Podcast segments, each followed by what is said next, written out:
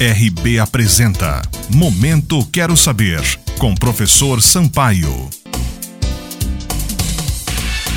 Olá, pessoal. Intolerância religiosa. A melhor religião é a da tolerância, certamente. O Brasil tem uma data oficializada desde 2007 para alertar os brasileiros sobre tolerância e o ecumenismo entre as religiões adotadas, dia 21 de janeiro. Essa data serve para alertar as pessoas sobre o problema da intolerância gerado pelo desrespeito às diversas crenças que comungamos aqui como brasileiros.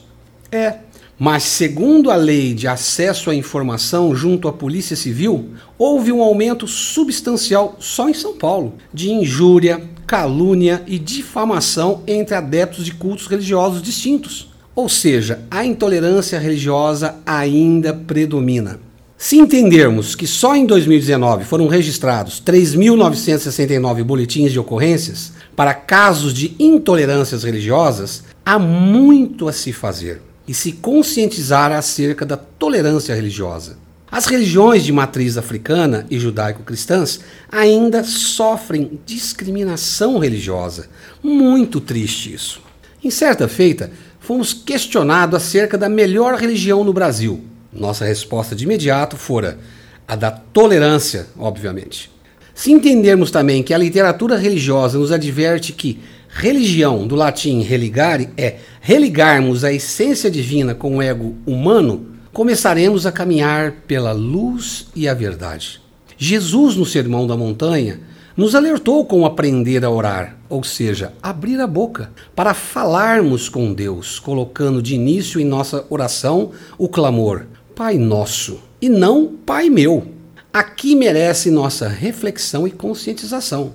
O mitologista e escritor Joseph Campbell disse outrora: mito é a religião do outro. Sabe a afirmação. Que está o escritor salientar que religião, quando conduzida de maneira equivocada pelos seus líderes, torna-se obtusa quanto ao questionamento entre si, gerando uma especulação mitológica. Busquemos, pois, a filosofia perene da tolerância entre as religiões apoiadas no ecumenismo religioso, reverenciando sempre o respeito ao ser humano, seu culto e seus dogmas adotados, buscando o discernimento do bem comum, criando pontes ao invés de quatro paredes entre as religiões. E você, já pensou nisso? Porque eu quero saber. RB apresentou Momento Quero Saber, com professor Sampaio.